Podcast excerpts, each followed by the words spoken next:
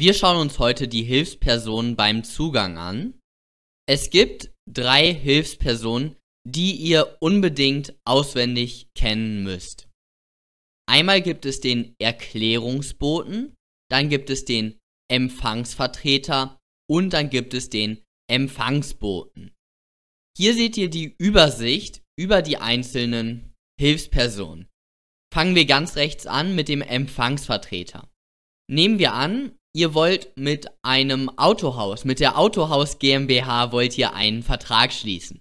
So, jetzt kommt ihr wahrscheinlich nicht direkt beim Geschäftsführer oder sowas hin, sondern ihr sprecht mit einem Autoverkäufer. Und nehmen wir mal an, der Autoverkäufer hat die Vertretungsmacht, Angebote anzunehmen und genau. Jetzt wollt ihr euer neues Auto verkaufen. Und ihr schließt dann natürlich einen Vertrag mit dem Autohaus. Das heißt, ihr schickt dann ein Angebot an den Vertreter. Hey, ich biete mein Audi A3 für 20.000 Euro zum Kauf an. Und jetzt gebt ihr das dem Vertreter.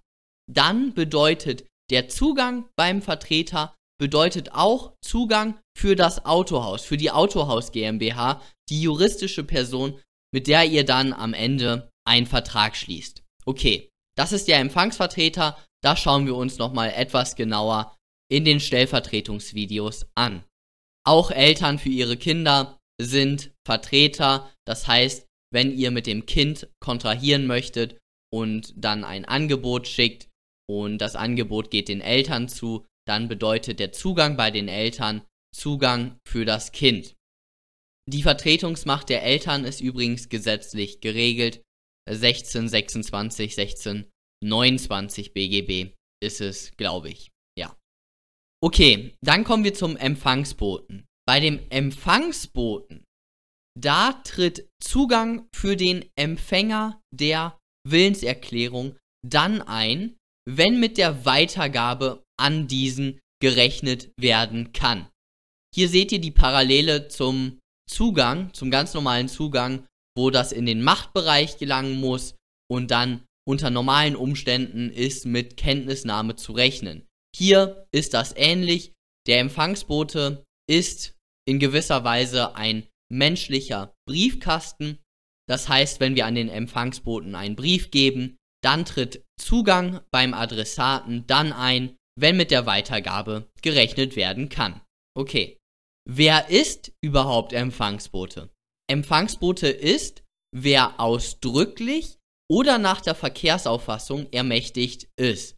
Hier dieses nach der Verkehrsauffassung ist das deutlich klausurrelevantere, weil beispielsweise klingel ich beim K an der Haustür und möchte dem ein Angebot machen und jetzt öffnet die 19-jährige Tochter die Tür und sagt, dass der Vater nicht da ist.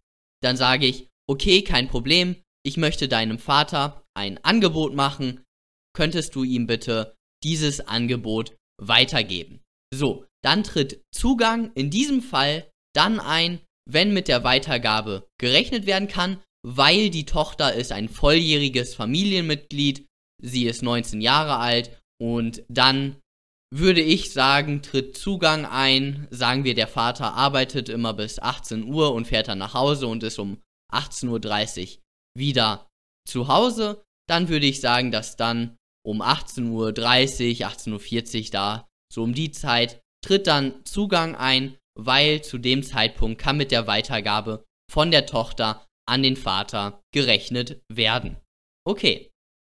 Hier seht ihr auch, dass der Fall identisch ist mit dem Fall, wo ich den, wo ich das Angebot in den Briefkasten schmeiße. Dann kommt der Vater um 18.30 Uhr von der Arbeit zurück und dann leert er wahrscheinlich um 18.30 Uhr oder 18.40 Uhr leert er seinen Briefkasten und schaut nach, was so im Briefkasten ist. Und genau, dann wäre Zugang auch da um 18.40 Uhr.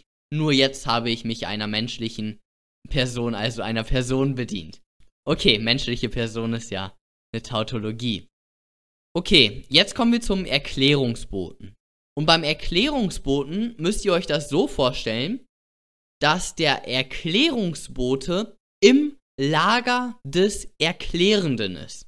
Der Empfangsbote ist im Lager des Empfängers, also des Empfängers der Willenserklärung, und der Erklärungsbote ist im Lager des Erklärenden. So, bei dem Erklärungsboten tritt Zugang dann ein, wenn die Erklärung tatsächlich übermittelt wurde. Ganz wichtig. Wer ist Erklärungsbote? Derjenige, der nicht Empfangsbote und nicht Empfangsvertreter ist, ist Erklärungsbote. Das klassische Beispiel ist hier das minderjährige Familienmitglied. Also, ich klingel wieder an der Haustür, möchte dem Vater ein Angebot machen und jetzt öffnet die zehnjährige Tochter die Tür und sagt, ja, mein Vater ist nicht da. Jetzt sage ich, kein Problem, könntest du dieses Angebot deinem Vater geben. In diesem Fall ist die Tochter nicht Empfangsvertreterin, ganz klar, aber sie ist insbesondere nicht Empfangsbotin, weil sie nach der Verkehrsauffassung nicht ermächtigt ist, Willenserklärung anzunehmen und dann an den Adressaten weiterzugeben. Sie ist nach der Verkehrsauffassung nicht dafür bestimmt, sage ich mal. Sie ist nicht zuverlässig genug. Deswegen ist sie Erklärungsbotin. Und in diesem Fall tritt nicht um 18.30 Uhr oder 18.40 Uhr Zugang meines Angebots ein. Nein, in diesem Fall tritt erst dann Zugang meines Angebots ein, wenn die Erklärung tatsächlich von der Tochter an ihren Vater übergeben wurde. Schauen wir uns ein kleines Beispiel an. V sendet dem K ein Angebot mit einer Annahmefrist bis zum 16.08.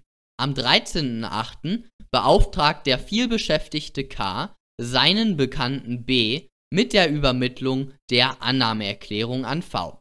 B sagt zu, vergisst es dann aber, die Annahme zu erklären. In diesem Fall müssen wir uns fragen, ja, was für eine Hilfsperson ist denn der B? Der B ist Bekannter des K. B hat keine Vertretungsmacht für, für die Annahme von Willenserklärungen seitens des V. Natürlich nicht. Ist der B Empfangsbote? Und natürlich ist er das nicht. Der B ist Bekannter von K. Der V kennt den B gar nicht. Das ist irgendeine x-beliebige Person. Der B steht im Lager von K. Deswegen ist der B hier nicht nach der Verkehrsauffassung ermächtigt, äh, Willenserklärung für den V anzunehmen. Natürlich nicht. Das ist wirklich irgendeine Person auf der Welt. Deswegen ist der B Erklärungsbote und somit tritt Zugang erst dann ein, wenn die Willenserklärung tatsächlich übermittelt wurde. Und der B hat es hier vergessen, die Annahme zu erklären. Somit wurde die Annahme nicht erklärt, daher ist kein Vertrag zustande gekommen und somit hat der V oder der K keinen Anspruch auf Übergabe und Übereignung des Autos oder was auch immer. Okay, das war's dann von dem heutigen Video.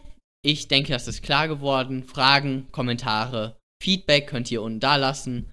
Ihr könnt den Kanal gerne abonnieren und dann sehen wir uns beim nächsten Mal. Bis dann.